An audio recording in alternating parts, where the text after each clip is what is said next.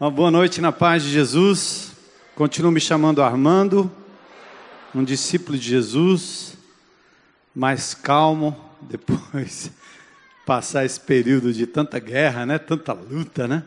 Saí inteiro do outro lado, graças a Deus. Estava lá em São Paulo a semana passada pregando uh, numa comunidade, falando a liderança. E aí, domingo passado, me perguntaram aí, ligaram para mim, pastor, vamos ter o culto da noite, né? Parece que tinha ameaças, um terrorismo aí, de que ia haver ataques e etc. Eu disse, não, vamos ter o culto normal. E aí o pessoal, é mesmo, é, vamos fazer o culto normal, não tem problema não.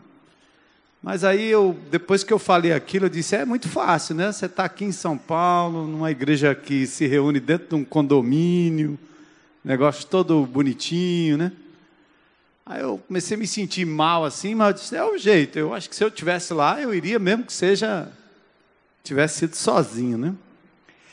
Aí o, o, pastor no domingo disse: Não, nossa reunião agora não vai ser mais aqui, porque eu acho que vai ter muita gente e aqui o nosso auditório não comporta. E nós vamos aí para um local aqui um pouco distante e, e vai ser num, numa escola que tem lá e tem um local lá, cabe mais gente. Ah, tá bom. Aí entramos no táxi, né? Eu e Elo e o taxista, à medida que a gente saiu daquele condomínio, daquele lugar muito bonito, ali na Zona Sul, a gente começou a entrar numa comunidade assim muito estranha, muito esquisita, né? Parecia que eu estava entrando assim naqueles cantinhos da favela da Rocinha, da Maré, ali no Rio de Janeiro.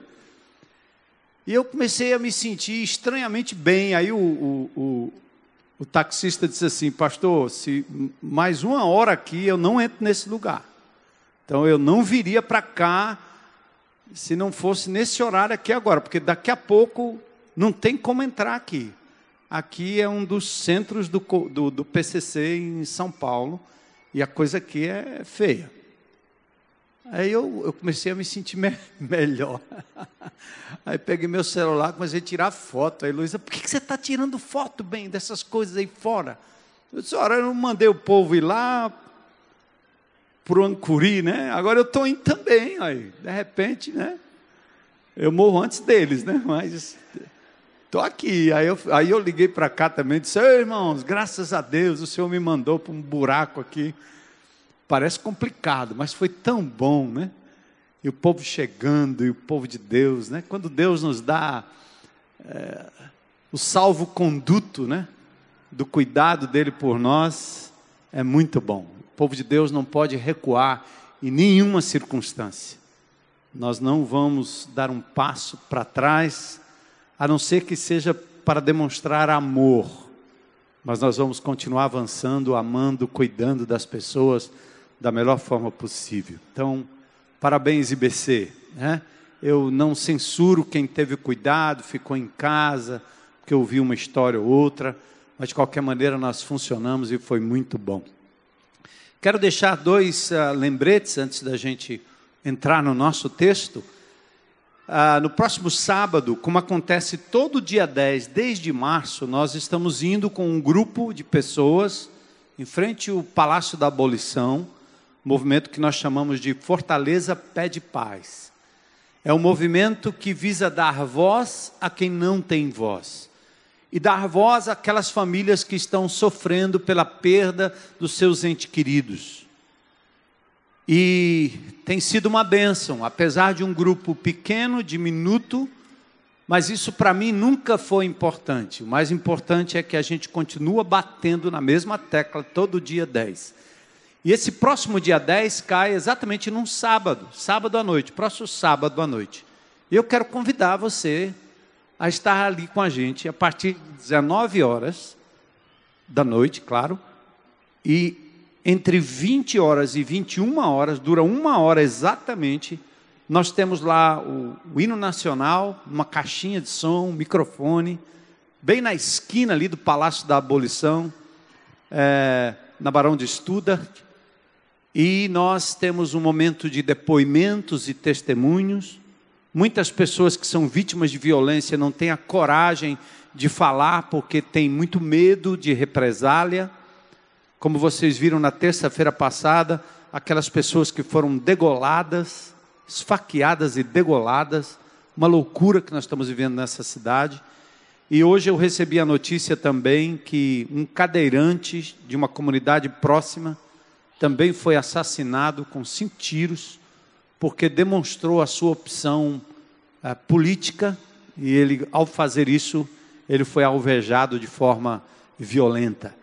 E eu imagino, né, quantas vítimas mais nós teremos antes que medidas sejam tomadas para nos assegurar maior tranquilidade nessa cidade. Então, por isso nós vamos lá, frente ao palácio do governo, o governador não vai estar lá, mas ele sabe que nós estamos porque todo o palácio é cercado quando a gente chega lá com um grupo de pessoas.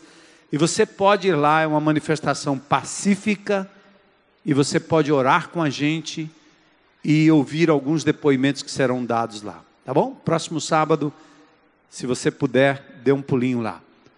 Outra notícia que eu queria dar, um aviso, é que na próxima sexta-feira, dia 9, e também no sábado, sexta-noite, sábado à tarde e noite, nós teremos aqui a presença de um catedrático, uma pessoa da academia lá da USP de São Paulo, que estará aqui para nos ajudar a retomar o diálogo nas universidades, nos estabelecimentos de ensino onde nós perdemos o espaço e o diálogo e não vamos retomar através da violência, através do insulto, mas nós começamos uma cruzada aqui e os jovens desta comunidade eh, vão ser orientados a realmente participar de forma digna,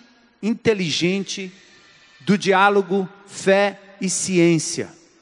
Então, nós temos alguns amados irmãos que são as sumidades do mundo acadêmico nacional e internacional, e eles vão nos ajudar nesse é, mistério. Então, eu convido professores universitários, professores secundaristas, professores de todos os níveis.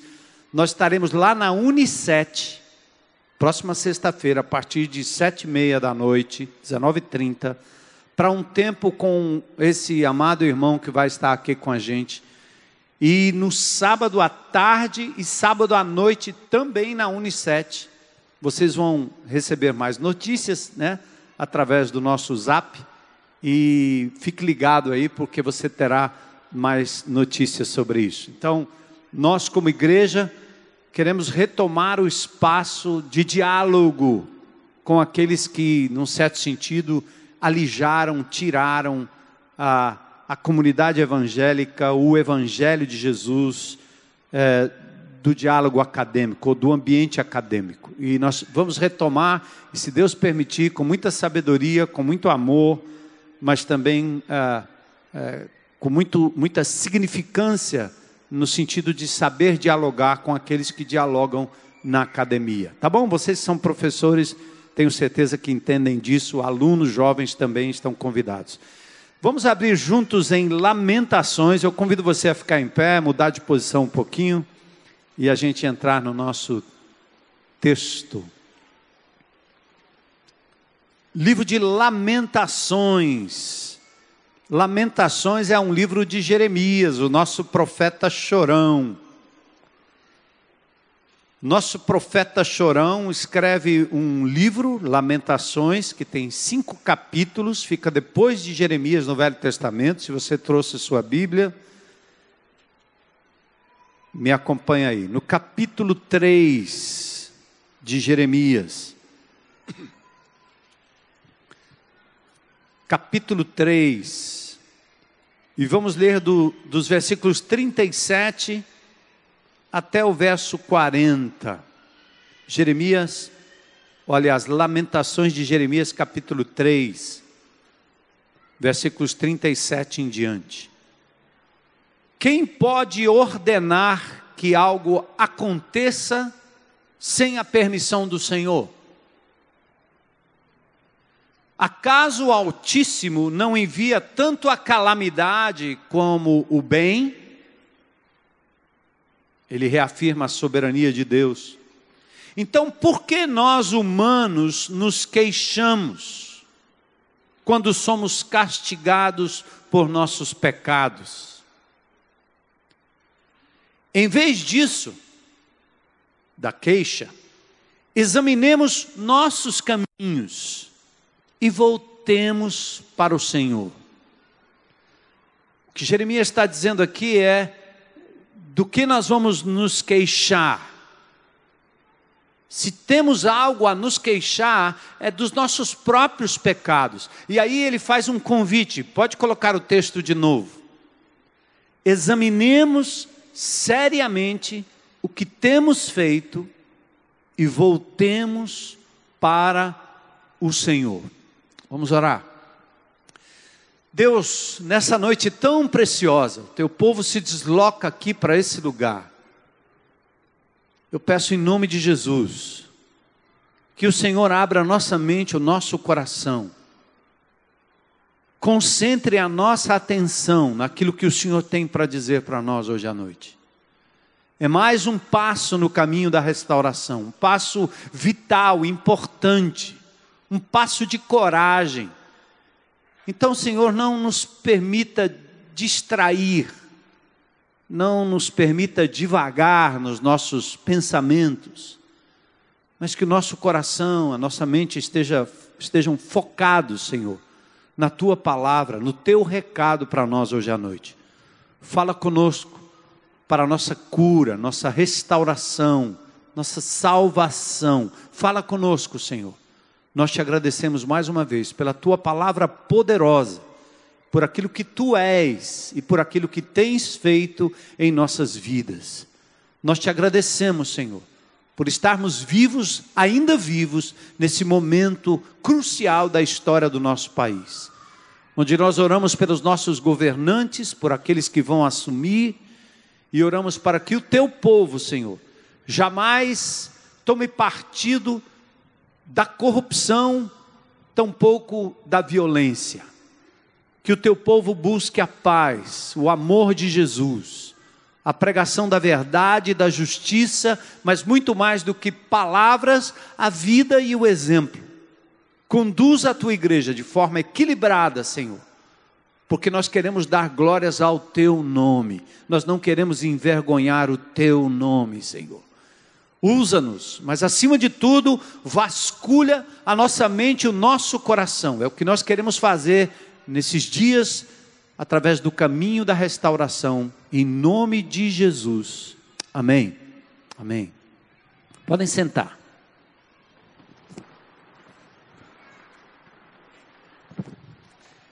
Eu quero lembrar de forma especial e faço aqui ao Senhor uma, uma oração de olhos abertos.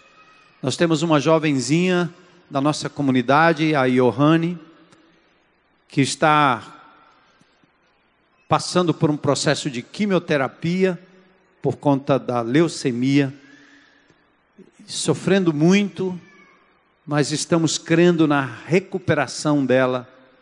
E por isso eu peço em nome de Jesus que nesse momento algo especial aconteça nas células do corpo daquela menina, que ela seja restaurada, que os anticorpos possam reagir favoravelmente e que ela saia daquele hospital e para sempre ela possa se lembrar de que o Senhor é o médico dos médicos Deus Todo-Poderoso, que a livrará, como nos tem livrado até aqui, em nome de Jesus. Amém, irmãos? Glória a Deus. Então, esse é o quarto passo. Se você não pegou nenhum dos passos, entra na internet amanhã, no nosso site, e reveja o primeiro, o segundo e o terceiro passo. Hoje é o quarto passo, o passo da coragem. Isso não é um erro de conjugação do verbo, mas é como nós é, fazemos o enunciado de cada passo.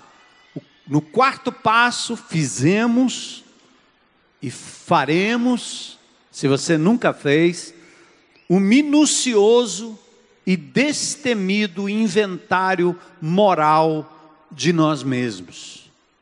É o minucioso inventário.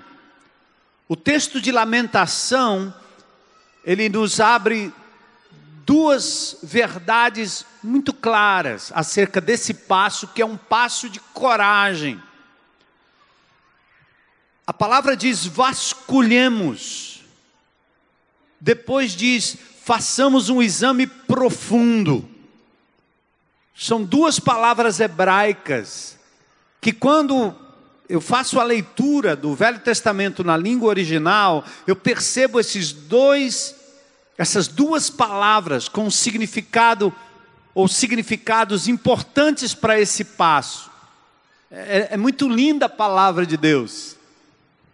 Quando o texto no português diz: examinemos-nos e voltemos, ou voltemos-nos para o Senhor, é interessante o texto original dizendo: vamos vasculhar, e a palavra vasculhar significa o seguinte: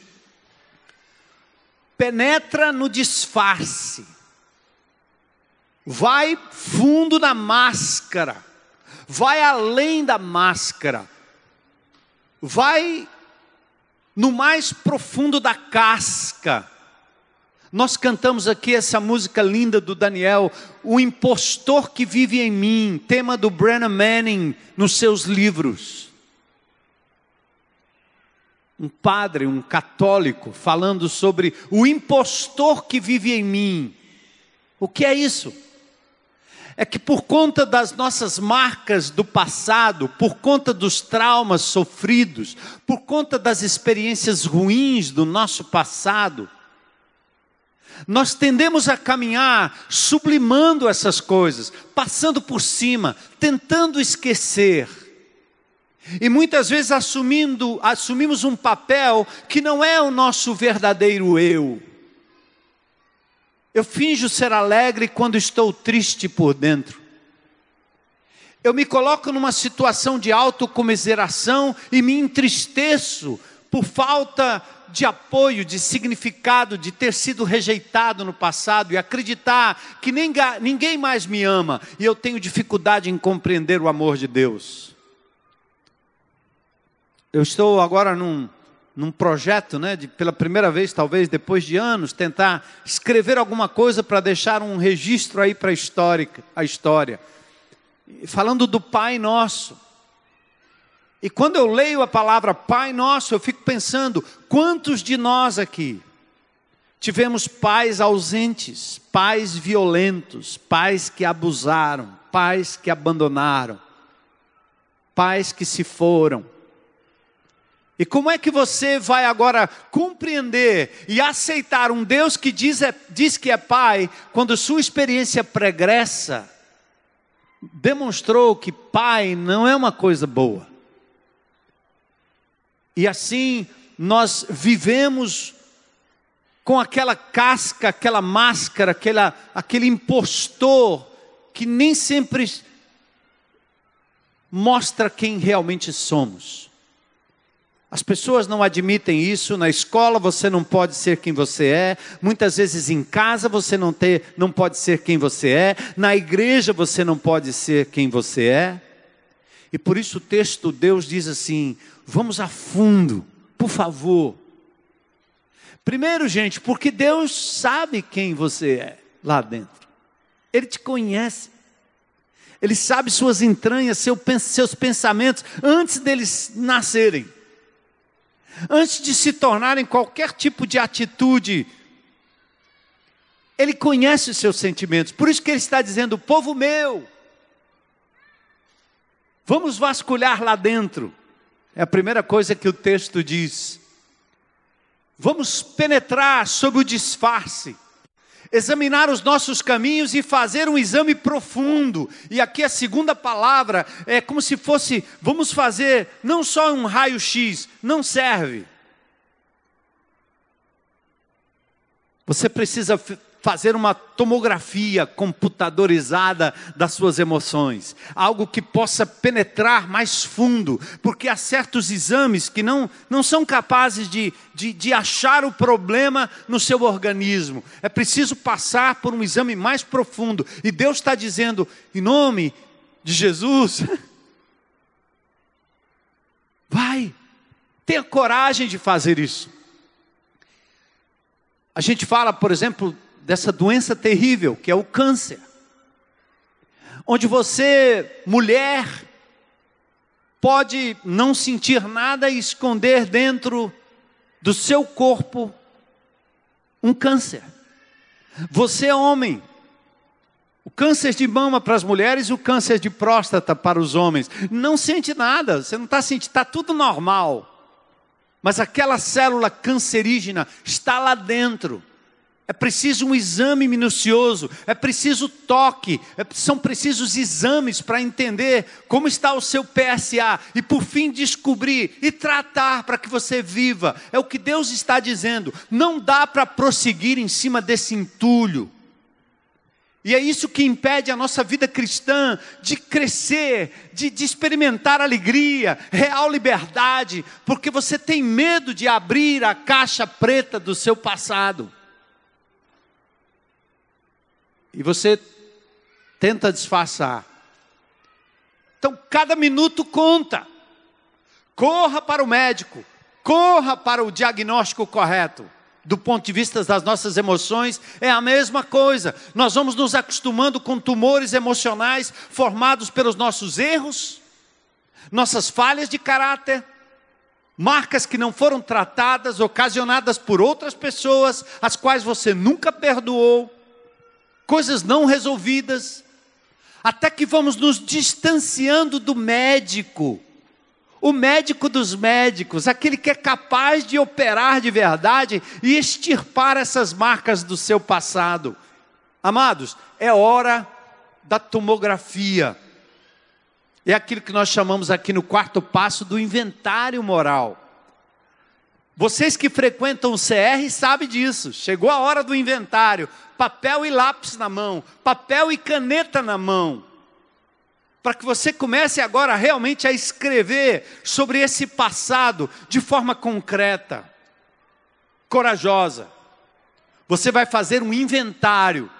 Ah, vocês, mas inventário? O que é inventário? É uma descrição detalhada do patrimônio, mas geralmente é do falecido.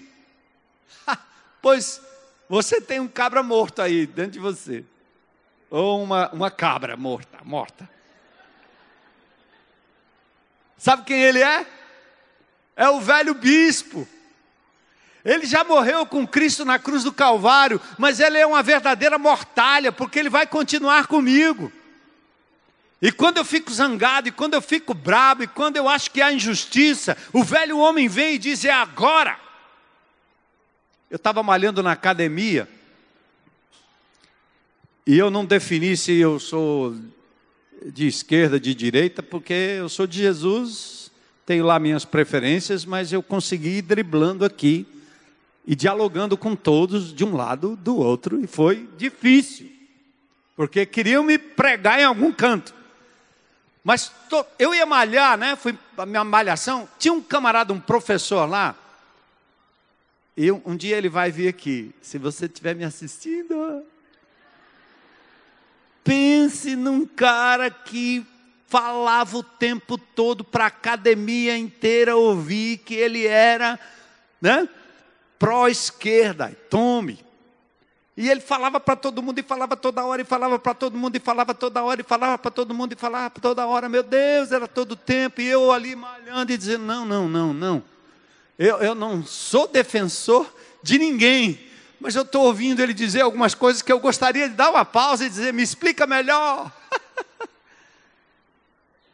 Aí chegou a hora que eu disse: Elô, teve um dia que eu disse: não vou não. Porque quando você vai malhar ou fazer alguma coisa diferente, né? Você quer uma música, que não pode ser aquele tuque, tuque, tuque, tuque, mas uma musiquinha, né? Agitada, e você está espairando, não é não?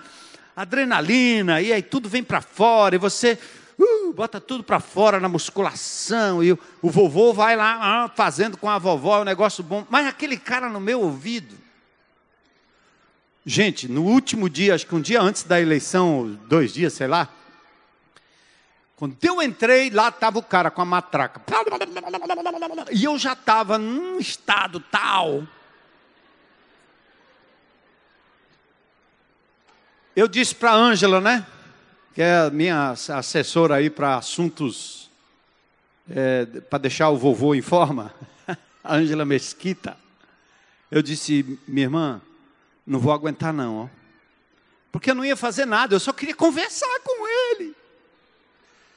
Aí eu cheguei bem. Eu, tem uma hora que eu fui, ela me deu um exercício numa máquina que era aqui, o homem estava lá. Eu deixei o exercício da máquina, ela disse: faça aqui, dez repetições. E eu fiz assim.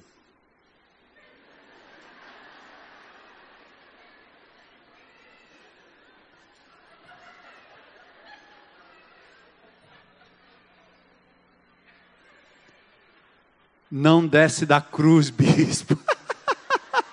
Meu velho homem. Ele está aí. Então, inventar é isso aí mesmo. É o velho homem. É dizer tudo aquilo que a sua natureza divina foi sufocada por um, por um procedimento afetado pela pecaminosidade que é de todo ser humano. Então eu cheguei no ponto de deixar, já pensou meu testemunho? Se eu começo a discutir, se eu começo a falar, se eu começo a dizer que ele tem razão, eu tinha razão em muita coisa, mas que ele não tinha razão em outras coisas, se eu começo a dizer que ali não era lugar para um indivíduo ficar abrindo a, a, boca e a matraca e falar de política numa hora de exercício, eu talvez teria queimado meu filme, não é não? Porque eu não sei o que eu seria capaz de fazer. Ou sei. Jesus disse: Volta, bispo, não desce da cruz. Aí Respirei fundo, voltei para o meu exercício e disse: Isso é para minha edificação.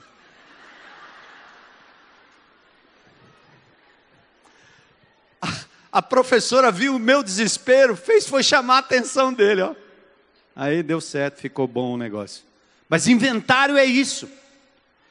É, é, é o nosso velho homem que foi crucificado, mas os bens desse velho homem permanecem em forma de hábitos destrutivos, violência, mau caráter, adicção à pornografia, à bebida, ao fumo, ao álcool, enfim, à droga, ao jogo, à internet, à violência, o isolamento, Atitudes que eu tenho hoje, eu não sei nem porquê, mas muitas delas têm origem lá no nosso passado.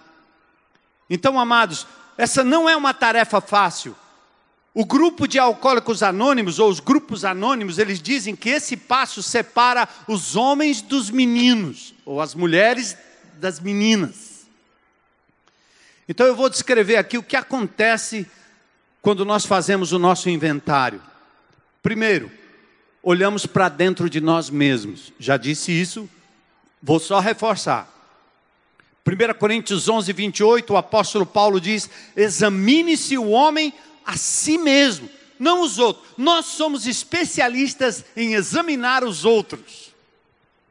Examinamos a esquerda, examinamos a direita, examinamos o, o, o, o, candidato A, o candidato B, o vizinho, o pastor. Eu não acredito que esse pastor disse isso, eu não acredito que aquele pastor disse aquilo. E nós entramos no jogo de examinar o vizinho, examinar o marido, examinar o filho, examinar a esposa, examinamos todo mundo, menos a nós mesmos. Paulo diz: se você fizesse um exame de você mesmo, você não seria julgado pelo Senhor. O que Deus está dizendo é o seguinte: se você olhasse mais para dentro de você mesmo e tentasse se reconciliar com esse seu passado, cheio de marcas, cheio de erros, onde você foi agente, mas também foi vítima, se você procurasse se reconciliar melhor com esse passado, Deus não teria que pegar pesado com você. Então seja inteligente, é o que ele está dizendo. Vamos, voltem-se para mim, examinem-se, reconciliem-se com o seu passado. Olhar para dentro de nós, gente, é muito difícil. Por isso nós preferimos analisar e julgar e apontar o erro dos outros. Culpamos o mundo inteiro por aquilo que somos ou fazemos. É porque assim, na maioria das vezes, nós fugimos da dor, nós não queremos lembrar daquele passado. É preciso assumir responsabilidade pelos nossos atos e pelos nossos sentimentos. Escolha como você vai reagir a essas marcas do passado. Você pode ignorar, camuflar, ou você pode esconder e traduzir isso em indignação e dor, ou em comportamento às vezes estranho. Eu cito isso muito porque minha casa, né? São duas filhas, três netas era minha sogra, minha mulher, um harém particular lá em casa. Então, lidar com o sexo feminino enquanto pai, enquanto avô, enquanto marido, você aprende. E a gente percebe o seguinte: que conversando com meninas adolescentes, muitas das quais hoje se entregam a uma relação homofóbica, por exemplo, ou aquelas que são rebeldes, como eu mencionei outro dia conversando com aquela menina lá na praia de Iracema, a Júlia. Eu contei para vocês, né? Vocês se lembram não? Quem estava aqui, a Júlia, aquela menina. Rebelde, sou feminista, sou LGBT. Eu não disse nada, não perguntei sobre isso. Eu perguntei seu nome. Seu nome não é LGBT. Seu nome não é sou feminista. Mas quando ela descobriu que eu era evangélico, que estava ali como paparazzi da minha mulher, que eu chamei de Bibi, ela quis rapidamente me agredir, porque essa é a postura. Eu disse: não, não, não quero saber disso. Deixa eu só fazer uma coisa que eu gostaria de fazer. Eu quero lhe dar um abraço de pai. Posso? Aí eu dei um abraço na Júlia, aquele mulherão lá no meio da rua. Se eu fosse filmado ali, eu seria preso, mandado embora da igreja, qualquer coisa assim. E quando eu começo a abraçar a Júlia, eu começo a chorar de um lado aqui, e ela começa a chorar no meu ombro, e ela começa a dizer: Eu, eu quis tirar minha vida ontem. A minha mãe me rejeita. Eu não sei quem é meu pai. Entendeu? toda aquela máscara, toda aquela ironia, toda aquela violência, toda aquela coisa do desdém, do ataque, tinha por trás o que? Alguém frágil, que não conseguiu se reconciliar com o passado. Mas isso não acontece só com a Júlia, acontece comigo, acontece com você. Por isso, amados irmãos, o Evangelho de Jesus é uma terapia profunda e você precisa aprender a tomar posse disso. O Evangelho de Jesus não é algo oferecido para que você fique rico, ganhe mais dinheiro e tenha conforto. Mas é para que você seja reconciliado com Deus e que você seja reconciliado com o seu passado, e que você possa viver agora de maneira plena. Isso que quer dizer vida abundante. Não é uma frase que o pastor ensinou e que você leu na Bíblia e você fica dizendo aí, vida abundante, vida abundante. O que é vida abundante? Vida abundante é você também estar reconciliado com o seu passado. Você feriu e foi ferido, e isso dói, e Deus sabe. E o que Ele está dizendo é: você precisa inventariar você precisa cuidar disso. Cada um examine os próprios atos, e então, olha Gálatas 6,4, que texto lindo, olha aí, gente, que texto lindo. Cada um examine o que? Os próprios atos, e então poderá o que? Orgulhar-se de si mesmo. Errei, acertei. Sem o que, gente? Sem se comparar com, porque o padrão não é o outro, o padrão é Jesus. O padrão não é o que o outro faz ou deixa de fazer, o padrão é o que Deus diz que quer de você, ou o que Deus diz acerca de você. Sou amado do Pai, sou seu filho. Deus não lhe aceita pelo que você faz, Deus aceita você pelo que você é. Então a primeira coisa é nós olhamos para dentro de nós mesmos. A segunda coisa, nós olhamos para trás. E você diz, pastor, não queria lá esse negócio de ficar voltando para o passado, isso é horrível. Não tem a ver com regressão, não. Mas tem a ver com a necessidade de você dar uma olhada para trás. Todos vocês sabem aqui na IBC, né? Faz tempo que eu gosto de pilotar, desde pequenininho. Ontem eu fiz um inventáriozinho pequeno e descobri uma coisa que eu não podia nem contar para vocês, porque não é uma coisa boa, mas eu ainda era pequeno. Vou contar, tá bom? CR. Ninguém vai me dar uma biblada depois, porque tem que voltar lá para dar uma biblada no meu tio e em mim. Quando eu era pequenininho, meu pai, feirante, simples, eu tinha um tio que tinha uma oficina mecânica. E desde os nove anos eu ia para a oficina e ficava mexendo nas coisas. Eu mexia nos carros, eu mexia em tudo, eu desaparecia, eu fugia, eu ligava o carro, eu acelerava e ele pedia para não ligar, tirava a chave, fazia um bocado de coisa. E era atrás de mim todo o tempo porque eu estava dentro do carro, embaixo do carro, em cima do carro, mexendo no carro. Como meu avô, eu pequenininho, né? Meu avô era um grandão assim, bicho grande. E ele trabalhava como, como vigia noturno nos bairros ricos de São Paulo. E ele me levava à noite para passar a noite com ele, pequenininho. Um dia ele entrou numa padaria para pegar o ônibus, o 48, e quando ele estava lá tomando o seu café, eu desapareci. E ele procurou para todo canto e ele não achou. Mas era aquele homem que usava um chapéu, parecia o Clint, é, o Clint Eastwood, aquele. Mas ele tinha um bigodão uma arma aqui embaixo, uma capa grande e uma bengala. E ele me procurou e não achou. Aí ele saiu procurando desesperado. Aí alguém disse: Ele está ali, ali é onde? Eu entrei no ônibus, sentei na cadeira do motorista, fechei a porta, eu estava pronto para dar a partida. Mas eu era pequenininho, não dava. Aí meu, meu avô me viu, o motorista foi lá, abriu, e ele me deu um, uma cacetada na cabeça e eu ganhei um galo mais ou menos desse tamanho. E esse meu tio, com 11 anos de idade, eu estava me lembrando disso, inventário. Alguém acreditou em mim, não é só coisa ruim, é coisa boa também. Meu tio, com 11 anos, ele me deu a chave do carro e disse: Vai, menino.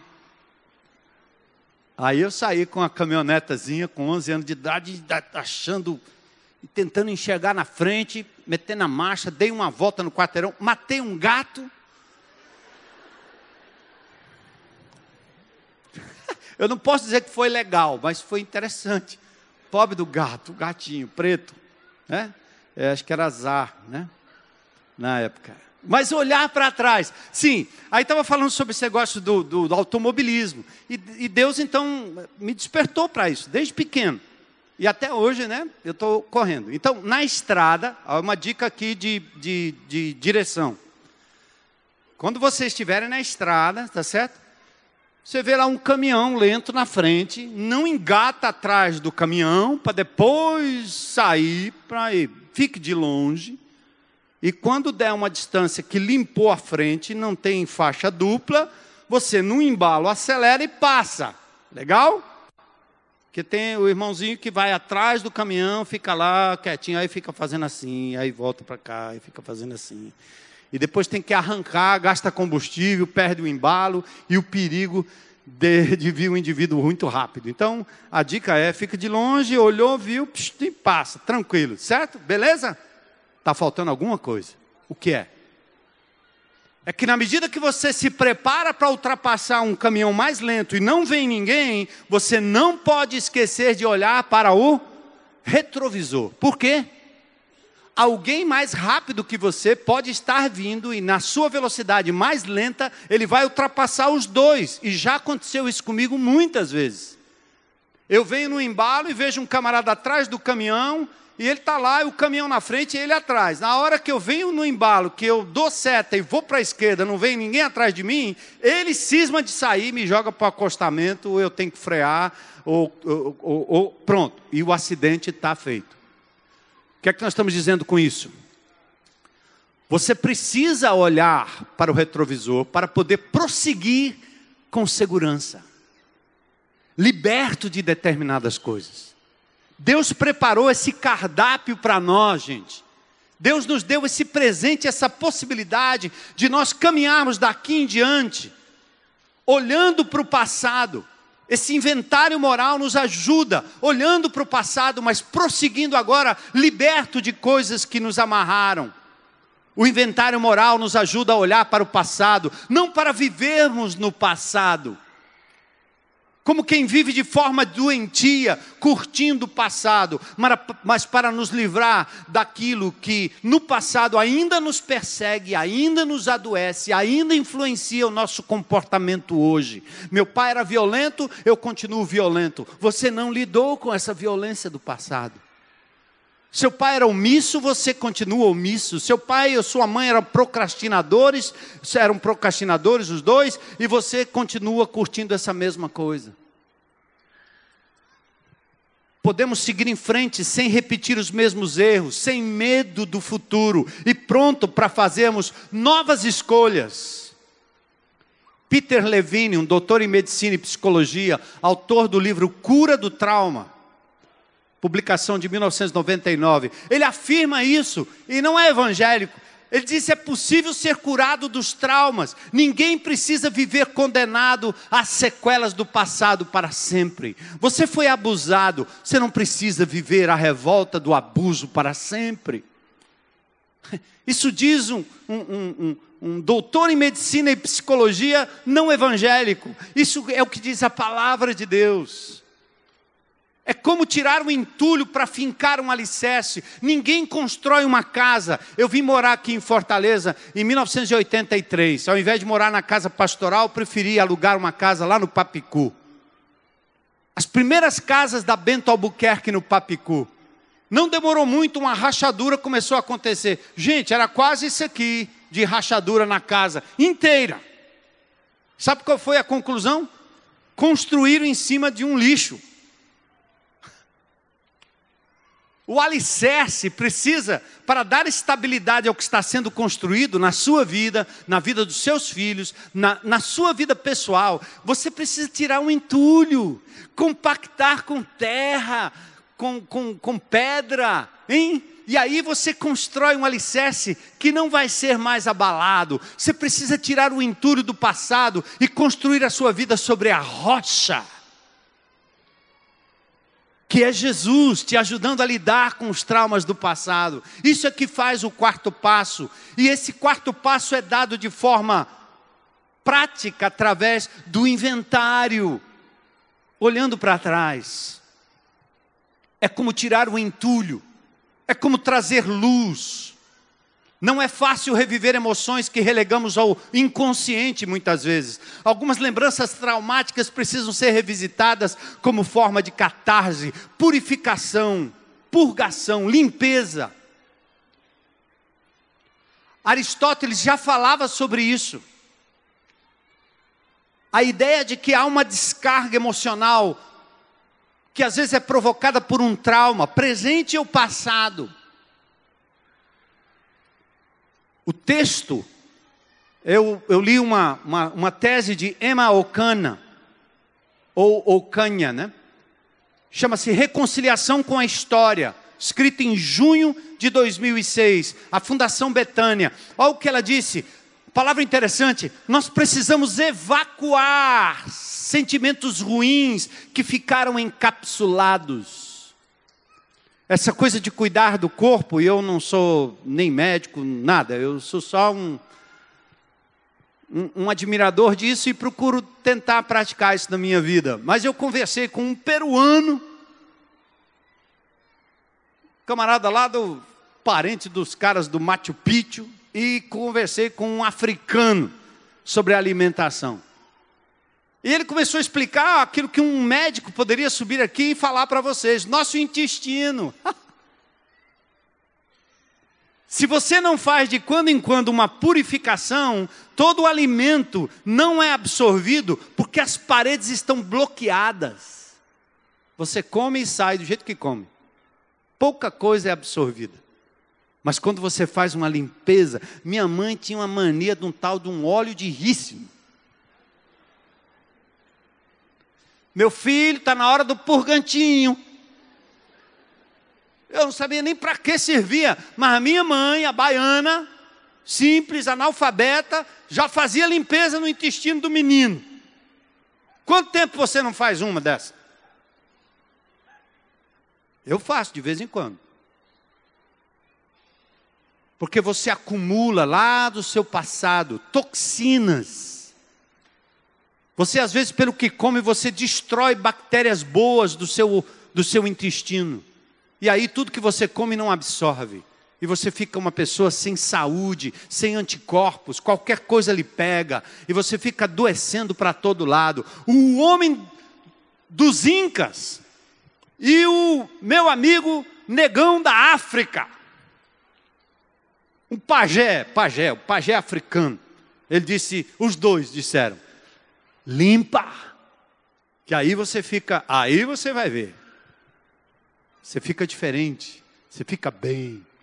E o que Deus está dizendo no inventário moral é isso. Você precisa retomar o seu passado e limpar algumas coisas que estão obstruindo e impedindo que você assuma as vitaminas espirituais que Deus quer lhe dar. Por isso esse passo é importante. E a Emma Ocanha diz: evacue os sentimentos ruins que ficaram encapsulados na sua alma. Muito lindo isso.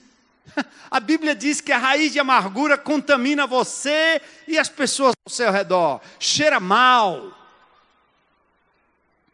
Hebreus 12, 15 diz: Cuidem uns dos outros para que nenhum de vocês deixe de experimentar a graça de Deus. Fiquem atentos para que não brote o quê? Nenhuma raiz, o quê? venenosa, de amargura, faz mal para você. E cause perturbação em você, mas ela também faz o quê? Contamina muitos outros, aqueles que estão ao seu redor, que sofrem pela sua falta de reconciliação com o passado Fazemos um inventário não para nos ferir, não para nos culpar, não para culpar outros, nem para culpar você mesmo, mas para encontrarmos cura e libertação. Eu quero dizer para você uma coisa linda que eu acredito sobre o que Deus pensa do seu passado, do meu passado. Não importa quão triste, não importa quão ruim, não importa quão traumático tenha sido o seu passado, a sua história é sagrada. Deus lhe deu autonomia para você fazer escolhas, algumas erradas, outras certas, mas saiba que em toda a sua história, Deus estava contabilizando e lhe preparando para o momento em que Jesus entraria na sua vida para lhe tornar pleno como pessoa. Amém, irmãos? Sua história é sagrada, não importa o que tenha acontecido. É a sua história, é a nossa história. Não podemos mudar mais os acontecimentos, mas podemos dar àqueles acontecimentos um novo significado. Lembra de José? Quem sofreu mais do que José? Seus irmãos tentaram contra a vida dele, o abandonaram, ele sofreu, foi jogado num poço, foi levado por uma caravana preso no Egito. Um passado terrível, e lá na frente ele tem a oportunidade de ficar cara a cara com os algozes, seus irmãos que intentaram contra a sua própria vida. Mas José foi capaz de estender perdão. Ele olhou para o passado dele e disse: Aquilo que eu sofri, aquilo que eu passei, Deus transformou em bem. Vocês quiseram meu mal, vocês me machucaram, vocês me mal, ma, maltrataram, me traumatizaram, mas Deus transformou aquilo em um bem. E hoje eu transbordo tanto aqui que eu quero amar vocês. E Deus me preservou para preservar a vida de vocês, amigos, família e inimigos. Entendem, gente? José, um homem reconciliado com o passado, e Deus quer isso de vocês. O evangelho que vai transformar o Brasil não é esse evangelho da prosperidade. Quem se achega ao novo presidente apenas para reconhecimento, apenas para pregar uma prosperidade institucional, eles não vão transformar o país. O país será transformado por homens e mulheres reconciliados com o seu passado, reconciliados com o seu presente e certos do futuro e entregues absolutamente nas mãos do nosso Senhor Jesus Cristo, como indivíduos limpos, capazes de mudar não só o seu próprio ser, mas mudar aquilo que está ao redor, amar, semear paz de verdade. Muito lindo isso.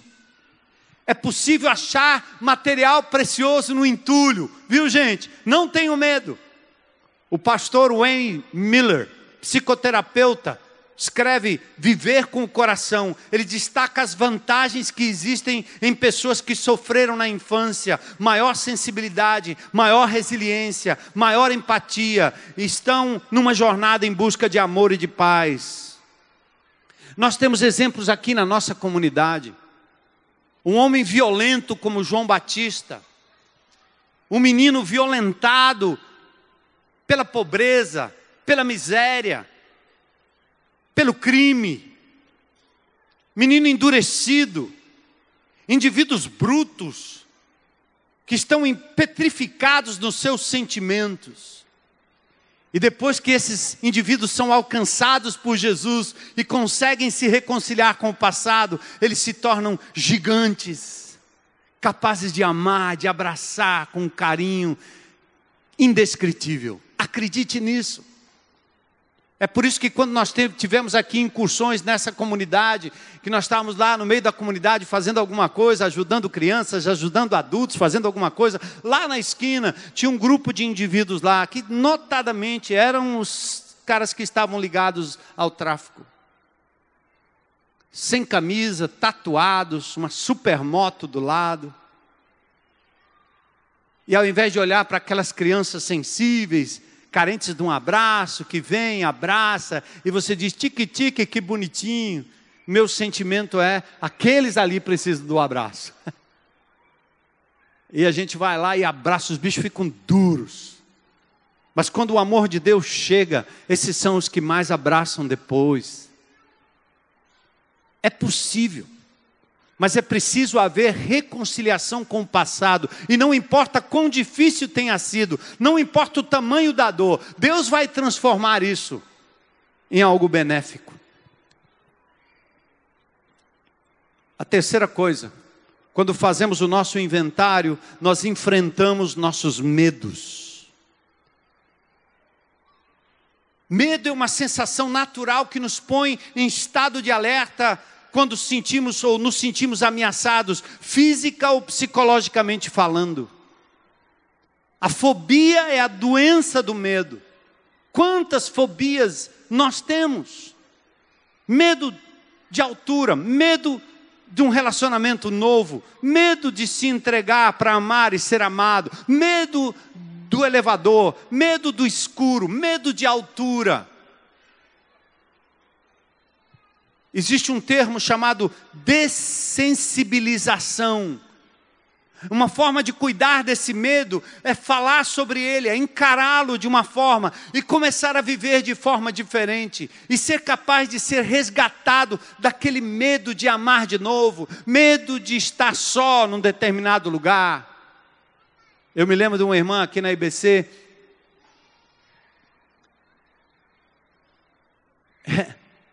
ela, eles tinham, a família, né? O Paulo e Ruth, eles tinham um, um, um Land Rover, aquele carro que cabe uma cidade dentro.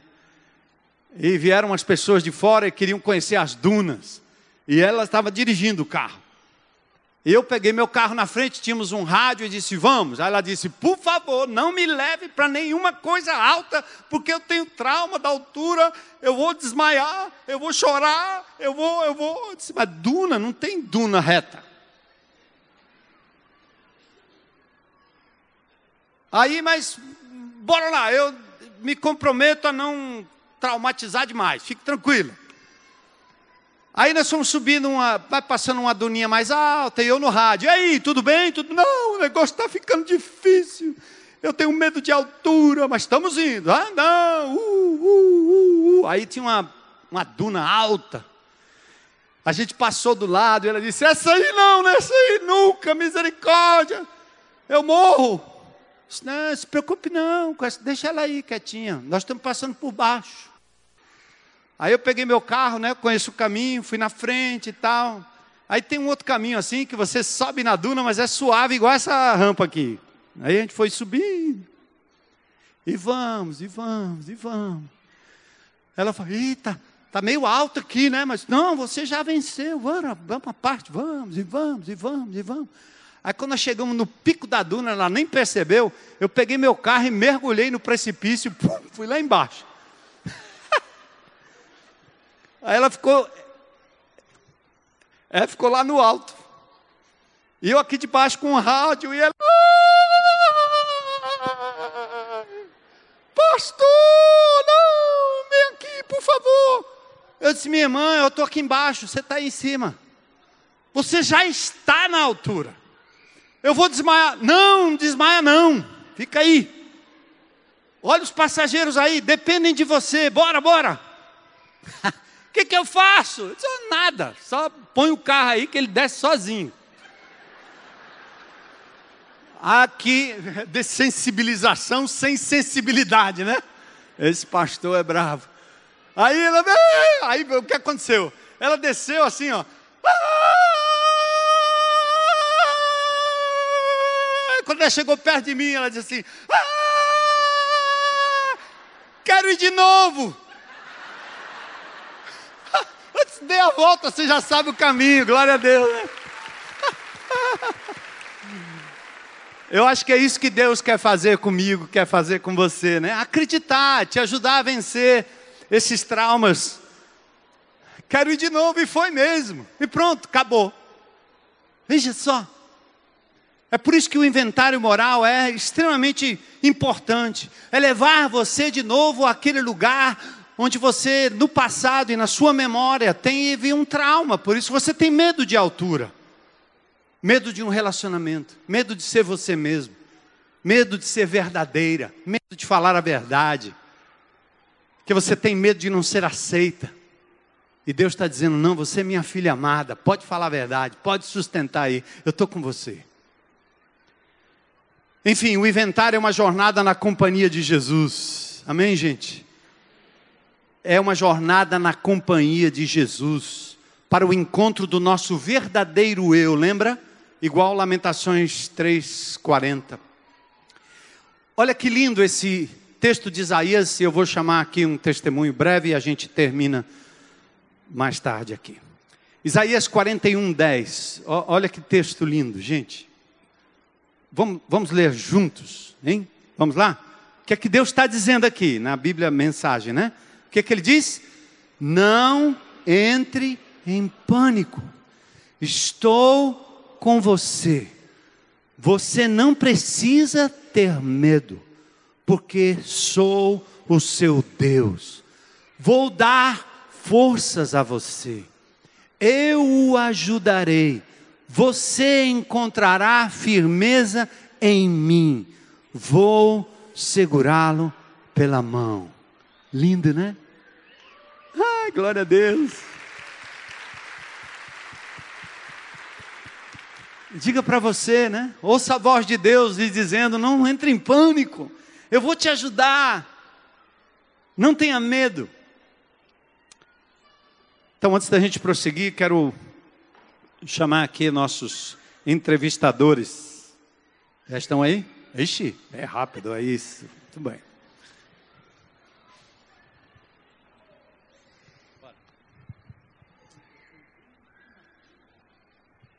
Olá, boa noite. Eu sou o Bezerra.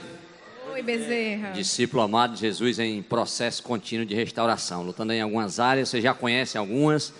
Estão lutando aí com a pornografia, lutando com a mentira, lutando com a procrastinação e mais algumas. Só por hoje, em Vitória.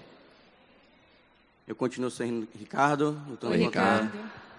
É, é, pornografia, masturbação, complexo dos olhos, autossuficiência e outras aí que eu vou descobrindo no dia a dia. Eu sou a Clécia, Oi, Clécia. Uma discípula de Jesus em processo de restauração constante, lutando contra a depressão, autossuficiência, intolerância, medo, entre outras. Boa noite, eu continuo me chamando Gleice. Oi, Gleice. Uma discípula de Jesus em processo de restauração, lutando aí com a rebeldia, com o atrevimento, a ironia, a intolerância, mas só por hoje estou limpa. A gente está falando hoje sobre o passo 4, né, o passo do inventário moral, e é um dos passos mais assustadores da caminhada de restauração. Porque eu preciso olhar para o meu passado, eu preciso olhar para as minhas feridas, e muitas vezes o pensamento é: deixa elas lá, já doeram na época, não precisa doer de novo, né?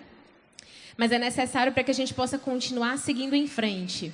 Um, o maior desafio que eu encontrei quando eu fui fazer o inventário moral, na verdade não foi nem desafio, eu tive a parte mais difícil que eu, que eu vivi foi quando eu fui escrever sobre a adolescência, porque eu percebi as marcas das escolhas ruins que eu fiz. Eu achei que a pior fase da minha vida tinha sido a infância, né, por conta da, da violência que eu sofri, mas quando eu comecei a escrever eu vi que foi a adolescência porque eu feri tanto as pessoas que caminhavam comigo, a minha família fazia um banquete de amor para mim, e eu sentava no cantinho da mesa, não, eu não quero banquete, eu quero a migalha.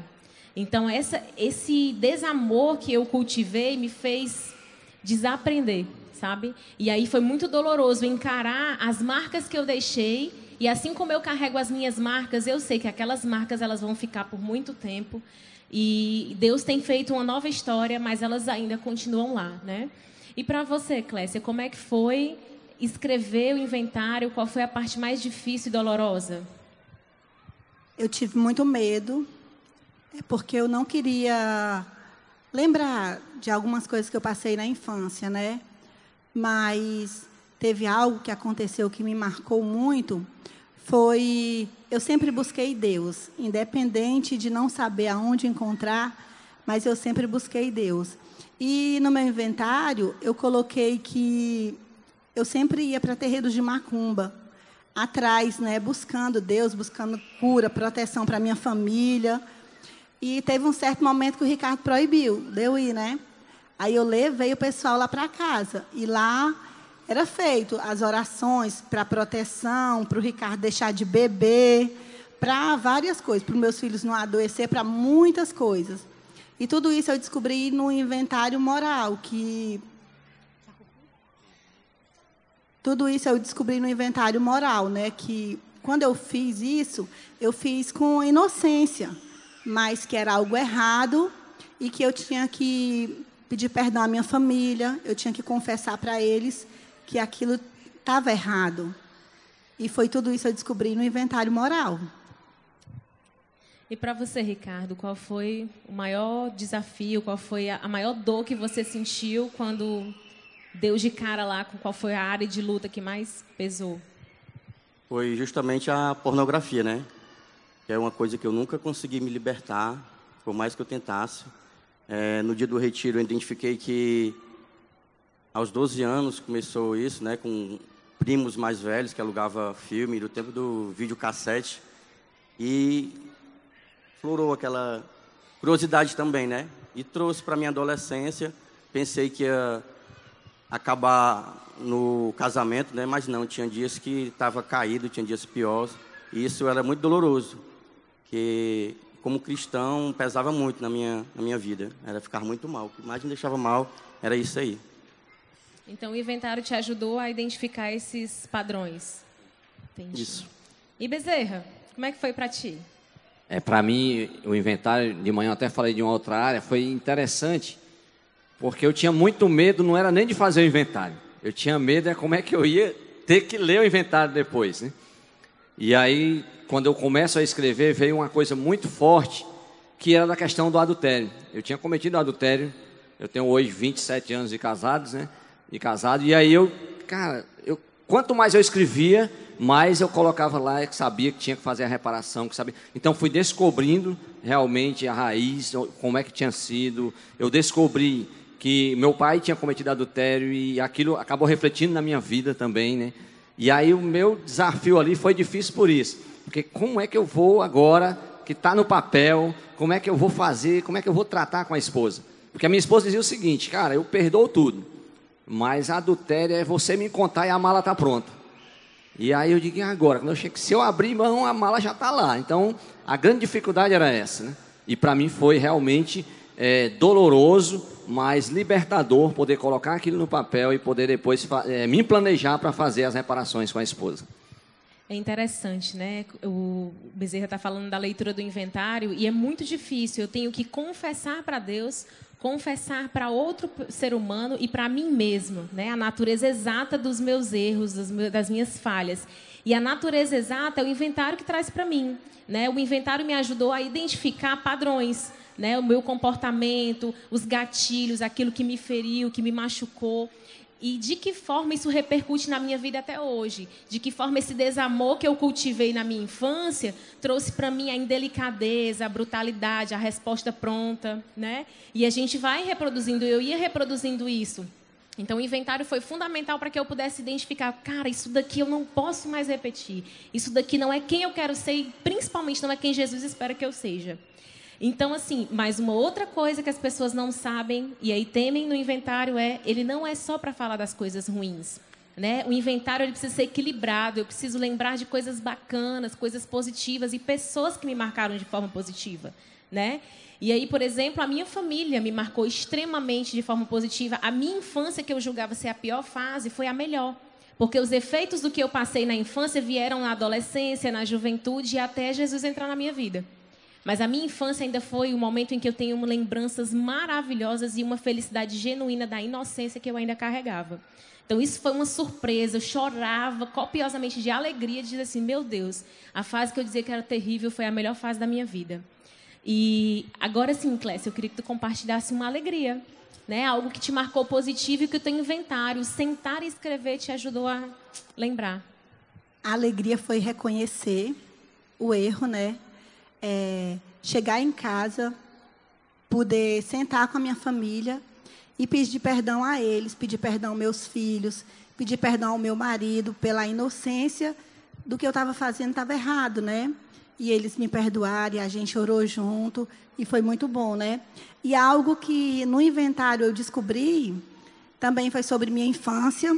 Eu cresci é, em meio a brincadeiras com a minha irmã. Ela sempre falava que eu era adotada porque minhas irmãs são mais morenas, e ela sempre falava que eu era adotada. E eu carregava essa mágoa, eu nem sabia disso. Mas no inventário é, teve a liberdade de saber que eu, Deus me mostrou que eu não era adotada, que eu era filha amada, era filha dos meus pais. E saber que eu perdoei ela e que eu sou realmente muito amada por Deus e pela minha família. E você, Ricardo, qual foi a grata surpresa que você recebeu? Uma pessoa que te marcou, uma coisa profundamente positiva? Foi poder escrever, né? Todas essas mazelas aí, essa luta aí da pornografia. É, ver que eu não estava só, né? Que era uma coisa que eu carregava comigo como um doente, sozinho. Pensei que era só eu no mundo.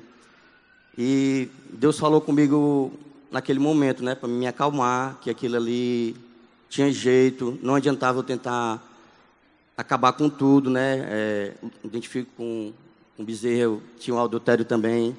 Eu comecei logo com adultério, é, fiquei limpo, pornografia, fiquei limpo, masturbação limpo.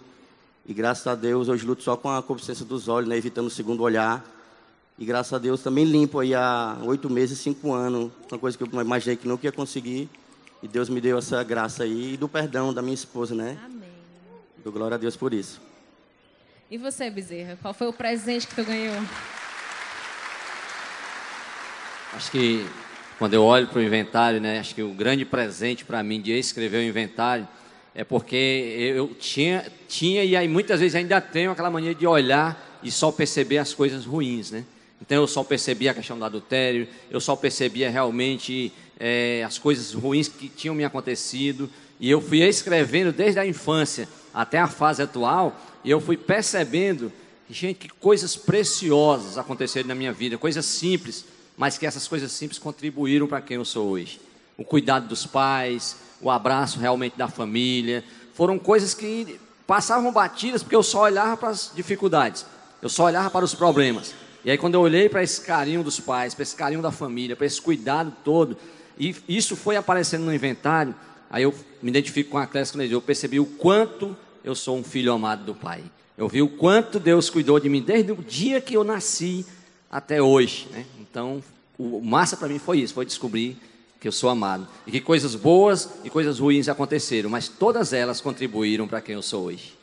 Amém. É interessante, né? Olhar para o inventário, olhar para a minha história, é ver como Deus conduziu até aqui e ter a certeza de que, assim como Ele tem me ajudado a caminhar em vitória em algumas áreas de restauração, porque sempre tem aquela que puxa no tornozelo, né?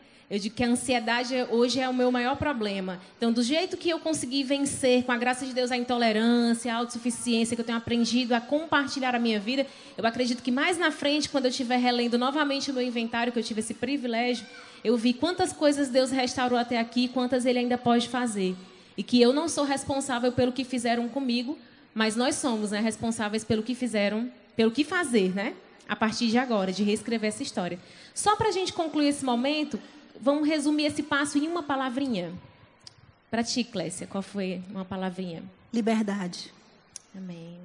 Ricardo. É, leveza. Para mim é transformação. E para mim é reconstrução. Obrigada pelo silêncio de vocês.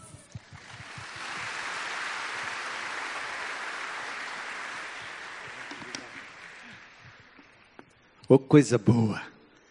Esse passo é tão importante que nós vamos uh, continuar na próxima semana, mas eu quero, eu gostaria que você uh, tentasse já a partir de hoje pensar nisso e começar a pedir a Deus para vasculhar o teu coração é, e, e, e, mostrar o que de verdade né, pode ser trazido à memória. Deus vai lhe ajudar.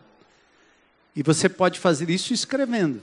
Né? Domingo que vem a gente vai falar um pouco mais sobre os passos e como, como a gente pode é, escrever isso, de que forma. Mas só para lhe dar uma dica, né?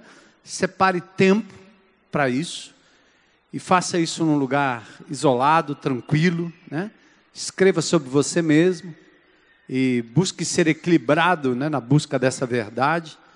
Analise sua história, procure alguém depois que escreveu o inventário, que a gente chama de padrinho, madrinha, é, tutor, mentor, né? parceiro de prestação de contas, alguém que você possa abrir o seu inventário e essa pessoa lhe ajudar no caminho da restauração. Frequentar o CR, segunda-feira para adolescentes aqui, jovens, né?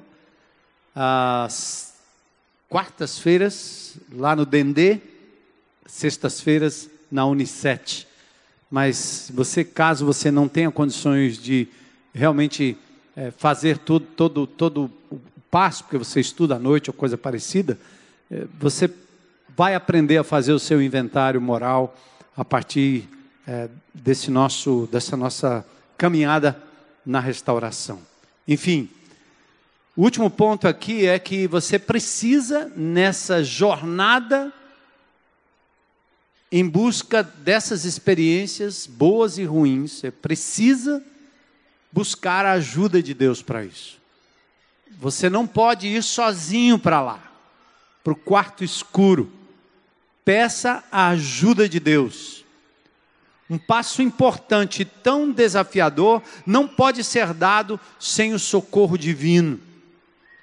Deus tem nos ajudado até aqui e a nossa entrega a Ele, como feita nos primeiros passos, significa também permitir que Ele nos conduza nessa jornada. Não temos nada que esconder de Deus. Então é muito importante que você faça isso orando ao Senhor e clamando para que Ele nos ajude nessa jornada em direção ao passado.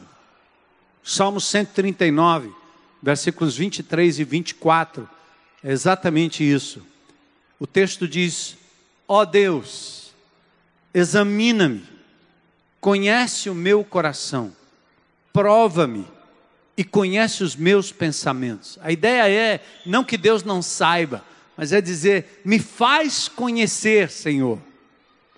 Examina-me. Revela aquilo que eu mesmo já escondi, deixei para trás. Traz esses sentimentos para fora. Prova-me e conhece os meus pensamentos. Vê se há em mim algum pecado e guia-me pelo caminho eterno. Essa é a oração do salmista. O inventário moral, com certeza, vai iniciar em você, em mim, em nós, um processo de mudança e de liberdade, como foi testemunhado aqui. Essa certeza nos ajuda a enfrentar o medo e descobrir os padrões destrutivos, os padrões de comportamento que são destrutivos hoje, dos quais nós precisamos abrir mão. E por isso nós temos, e, e para isso nós temos que escrever no nosso inventário aquilo que lá atrás foram os gatilhos. A Gleice usou a linguagem típica do CR, são os gatilhos. São situações que lá atrás lhe magoaram, lhe marcaram, e na medida que você relembra essas coisas, conscientemente ou não, elas se tornam gatilhos para que você aí coloque para fora aquilo que de mal existe, reações erradas, coisas que lhe prejudicam, trazem amargura e contaminam outras pessoas. Temos que encarar os fatos e agir com coragem, ressignificando os padrões e os eventos que hoje nós consideramos disfuncionais. Deixa eu só falar de uma experiência, de uma leitura que eu fiz, para você pensar assim: ah, eu não gosto de escrever. É, na verdade, a escrita terapêutica é até um, um, um ramo é, da, da ciência do comportamento humano. Na medida que você escreve, isso serve de terapia para você. Deus já sabia disso. E então, uma forma de fazer o seu inventário durante a semana, compra um caderninho especial, compra uma agenda especial, pega uma folha, duas folhas, separa e já começa o seu exercício. Talvez até por fases da sua vida: infância, adolescência, juventude e etc. Deixa eu dar um dado interessante. Nessa era da informática, onde nós usamos muito o computador, muito o nosso smartphone, cientistas da Universidade de Haifa, em Israel, Haifa é uma cidade de Israel que foi a cidade onde Jonas embarcou para fugir para Nínive, Jope, a antiga Jope. Esse é um povoado, aliás, é uma cidade à beira do Mediterrâneo, e tem lá uma universidade. E nessa universidade eles descobriram que a técnica, quando usada por jovens fazendo blogs, mas que sejam blogs do inventário da sua vida, é tão ou mais eficaz para os jovens do que o papel. 161 adolescentes com ansiedade e fobia social, depois de 10 semanas, escrevendo pelo menos duas vezes semanalmente sobre é, é, a sua vida, suas histórias, seu passado, eles apresentaram, todos apresentaram melhoras na autoestima, na autoconfiança e na capacidade de se sentir confortável em situações sociais que antes eles evitavam antes dessa prática escrita. Então, o que eu estou dizendo é, nós da velha guarda, né? E você jovem, enquanto for possível, faça o seu inventário escrevendo no papel. Meu inventário moral.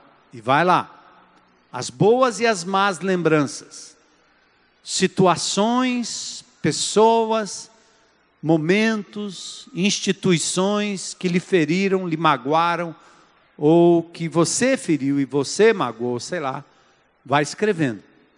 Para a juventude, ou para quem mais afeito a escrever na internet, a ideia é faça um blog, mas não é para ser publicado para todo mundo. Você vai fazer como exercício de algo que você deixa lá no seu computador e vai escrevendo o seu inventário moral. Vai deixar de escrever aquelas coisas, frases rápidas de Twitter, frases rápidas de Instagram, né? frases rápidas do WhatsApp, para fazer realmente um inventário. E depois disso, você vai submeter não somente ao Senhor, mas a alguém de confiança para lhe ajudar nessa jornada. Mas o o exercício de fazer o inventário já será libertador. Deus estará com você todo o tempo. Amém? Então, essa é a jornada linda que Deus tem para nós nesse quarto passo. Eu quero convidar você a orar comigo agora. Eu vou convidar o pessoal do louvor para a gente cantar a música do impostor que vive em mim, né? O... Mas antes eu queria que você orasse comigo. E a pergunta é: o que Deus falou para você e o que você vai fazer a respeito? Pedir que Deus revele de verdade quais são as razões e os gatilhos de você agir, de você agir como você age. Se são coisas boas, louvado seja Deus, você volta, reflete e celebra. Se são coisas ruins, chegou o momento da libertação. É o passo que separa os homens dos meninos, as mulheres das meninas no sentido da infantilidade, né? Então é tempo agora da gente refletir sobre isso.